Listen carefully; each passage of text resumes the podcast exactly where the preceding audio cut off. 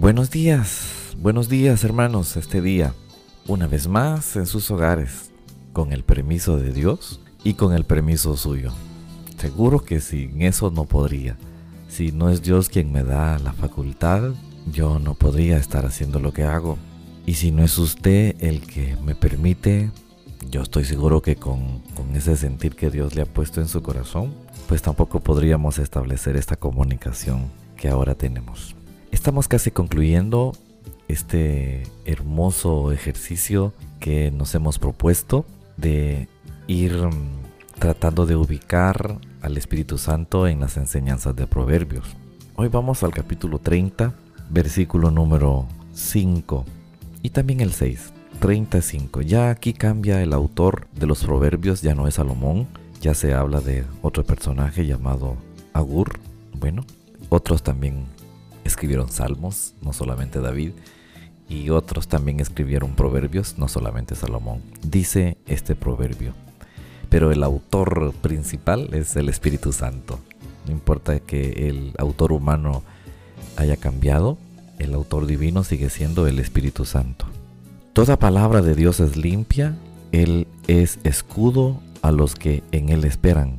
No añadas a sus palabras para que no te reprenda, ni seas hallado mentiroso. La palabra del Señor, esa palabra que es inspirada por el Espíritu Santo. Toda, toda la escritura es inspirada por el Espíritu Santo. Y el, el hecho de que el, ser humano reciba esta inspiración como divina, pues no, no, le viene del corazón del hombre, sino que es Dios impulsando al ser humano a amar esto que nosotros lo hemos llamado la palabra de Dios, la palabra del Señor. La Biblia es la palabra del Señor. Fíjense hermanos que en la Biblia encontramos mensajes de los profetas. También en la Biblia a través de los evangelios hemos encontrado las palabras de Jesús y posteriormente a, a, lo que Jesús enseñó a través de las epístolas, encontramos las palabras de los apóstoles. De forma que los profetas, Jesús y los apóstoles actuaron y hablaron en distintas épocas y también en distintas circunstancias, pero todos ellos, incluyendo Jesús, anunciaron la palabra de Dios. Los profetas se presentaron como testigos y mensajeros de la palabra. Y así lo expresaron muchas veces, sin, sin, que tuviesen ellos temor a que se estaban equivocando, cuando decían, así dice el Señor. Como quien dice, yo voy a comunicarles algo, pero no es algo mío, sino que esta es palabra que yo recibí de Dios. El profeta Jeremías lo dijo en el capítulo 1, versículos 9 y 10. Entonces el Señor extendió la mano, me tocó los labios y me dijo, yo pongo mis palabras en tus labios. Después de haber comunicado el Señor su palabra a través de los profetas, Dios se reveló a través de la persona de Jesucristo, a través de esa obra redentora de nuestro Señor Jesús. Él lo dijo en Hebreos capítulo 1, versículo 1 y 2. En tiempos antiguos Dios habló a nuestros antepasados muchas veces y de muchas maneras por medio de los profetas pero ahora en estos tiempos últimos nos ha hablado por su Hijo. Jesús entonces, después de los profetas, se convirtió en la palabra hecha carne, según Juan 1.14. Jesús dio testimonio de lo que había visto y oído junto al Padre. Y luego de eso Jesús envió a sus discípulos diciéndoles, el que los escucha a ustedes, me escucha a mí. El que los rechaza a ustedes, me rechaza a mí y el que me rechaza a mí, rechaza al que me envió. El significado de, de enviar la palabra, recibir la palabra, rechazar la palabra. Los apóstoles también, hermanos, fíjese que ellos también fueron testigos y servidores de la palabra. Ellos fueron elegidos de antemano por Dios y a ellos se les confió la misión de anunciar a todo el mundo, según Marcos 16:15, a todo el mundo esta palabra. Este mensaje de los profetas, de Jesús y de los apóstoles fue consignado por escrito y así nació la Biblia, a la que nosotros hoy le llamamos la palabra de Dios, la cual está encarnada en un lenguaje humano. Ella, la palabra, como Jesús, la palabra es plenamente divina y también como Jesús es plenamente humana porque fue hecha por seres humanos, pero inspirada por el Espíritu Santo. Por eso este, este autor de Proverbios 30 dice, toda palabra de Dios es limpia. Él es escudo a los que en él esperan. No añadas a sus palabras para que no te reprenda y seas hallado mentiroso. Ahora, si le hacemos un análisis también, aparte de lo que ya hemos dicho, un análisis de repente gramatical o lingüístico relativo a la palabra, a cosas quizás bien prácticas y sencillas que nosotros manejamos todos los días y a veces no nos ponemos a pensar en eso.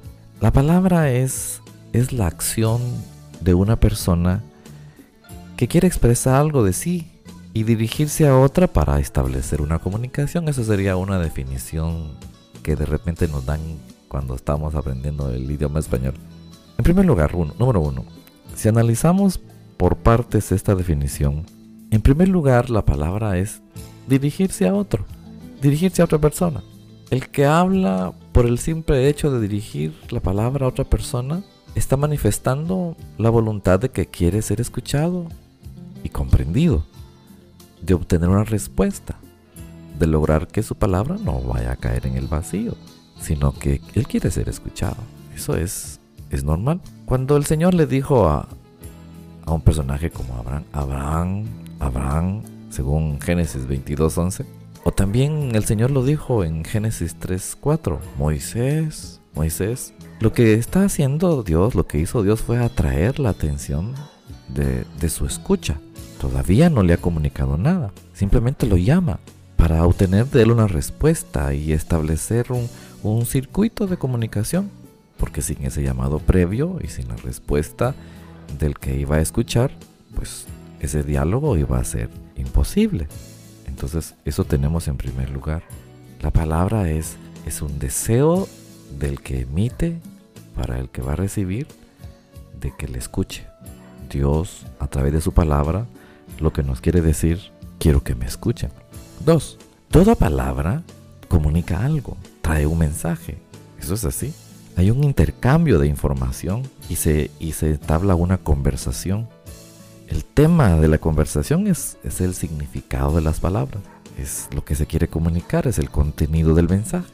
Quiere decir que Dios espera que cuando nosotros escuchemos esta palabra, reaccionemos a esta palabra a lo que se nos está comunicando y entre Dios y nosotros hay una conversación. Y eso le agrada a Dios, esta conversación.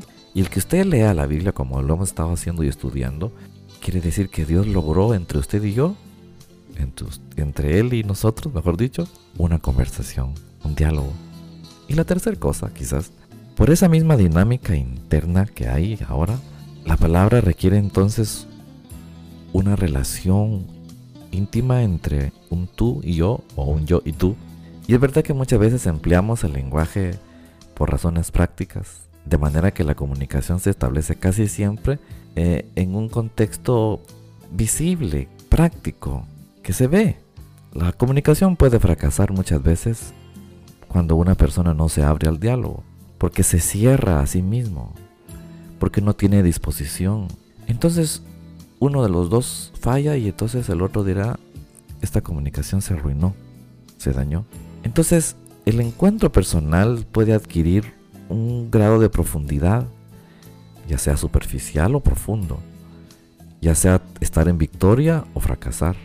Hay veces que en este encuentro se realiza plenamente y la palabra encuentra una respuesta y se va a convertir en un diálogo intenso, auténtico, recíproco, de comunión y de mucho compromiso. Solo en ese encuentro amoroso puede darse una perfecta reciprocidad que es fruto de una revelación y de un don y de una recepción abierta, maravillosa y especial.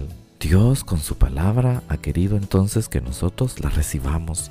Nos llama la atención, hijo, hijo, y entonces usted está atento a recibir esa palabra Luego cuando usted le dice, Señor, aquí estoy, aquí está mi vida, quiero oír tu palabra, entonces se estableció un diálogo. Y cuando usted ama lo que le están diciendo y reconoce que lo que le están diciendo es especial, Entonces se completó la razón de la palabra. Hay ahora entre usted y Dios, entre usted y el que le está comunicando, una relación de aprecio, de amistad. Al casi ir terminando este estudio, hermanos, usted dirá, yo soy ahora amigo de mi Dios, porque Él me habla, yo le escucho, nos apreciamos, nos amamos, nos estimamos. Y Dios consiguió su propósito cuando al principio del libro de Proverbios le estaba diciendo, hijo mío, hijo mío, y usted durante el transcurso dijo, heme aquí Señor, aquí estoy.